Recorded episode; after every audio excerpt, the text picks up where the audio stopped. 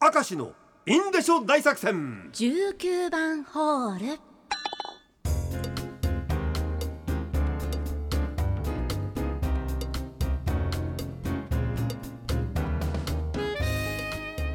さあ19番ホール今日も頑張ってまいりましょう、はい行きましょう。ラジオネーム雑木林さん。明石さんこの前の放送で明石さんが言っていた超人バロムワンの魔人、100メルゲ。見ましたよ明石さんはこう言いました、ねはい。私言いました。あのこんな形のねこんないやらしい形のものをですね、えーお茶の間に放送してしかも子供番組でこれはいいのかと、えー明石さんの言う通りあれは放送できませんね、え僕は検索するまでは100メルゲの姿は、まあ、男性のあっちのものなのかなと思っていましたがいやー攻めてますね。男性じゃないじゃないですか。いや嘘やめろって。私もあの脱帽クリさんと同じできっとそうなんだろう男性の。やめなさいって。なんて。男性かと思って違いましたね赤石さん。いやそうなんだよ。だからやばいんだよな。マジこれえお茶の間でこんなの？ええー、みたいなさ。想像をはるかに超えてましたね。まあコンプライアンスがうんぬんという中昭和という時代は寛大でした まあまあ100メルゲ ね見てごらんなさい後で見ます。いやでもそういうモチーフなんで、目ですからね。モチーフにしてる目なんですけどそうなんですか？もうそう目なんですけどはい。なぜ縦にしたっていうところが縦にしちゃあかんだろうっていう そこなんですよモチーフは目なんですね。もう。あ安心しました。100メルゲバズんねえかな。なんでここに来て1972年の作品がバズるわけ？この100メルゲがあって。おかしいでしょそれは。もう本当にもう。埼玉県ラジオネームマットデーモンしぐれに。えー、明石さんがこの前19番ホール始めたよ下ネタもバッチリ大丈夫だよと言ってました言ってねえよ、はいそんなこと。バッチリとは。暴走することはあるよと言ったんだよね、えー、ですからいきます。なんとなくそう聞こえてしまうことってありませんか？シリーズ。お例えばはい。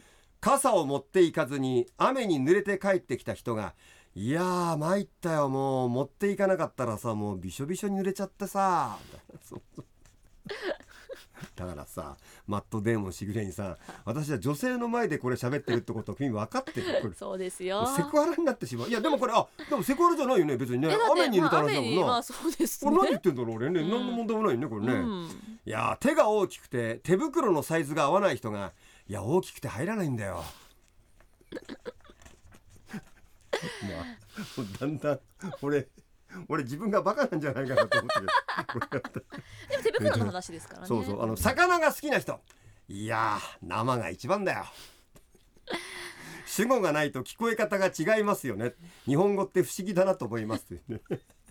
あなたの頭がどうかしてるだけです、あなただけです。耳が腐ってるかもしれません。いい意味で腐ってますね。人生楽しい腐り方してます。そうですね。楽しいでしょうね。ですようん。えーぼっちの相棒さん。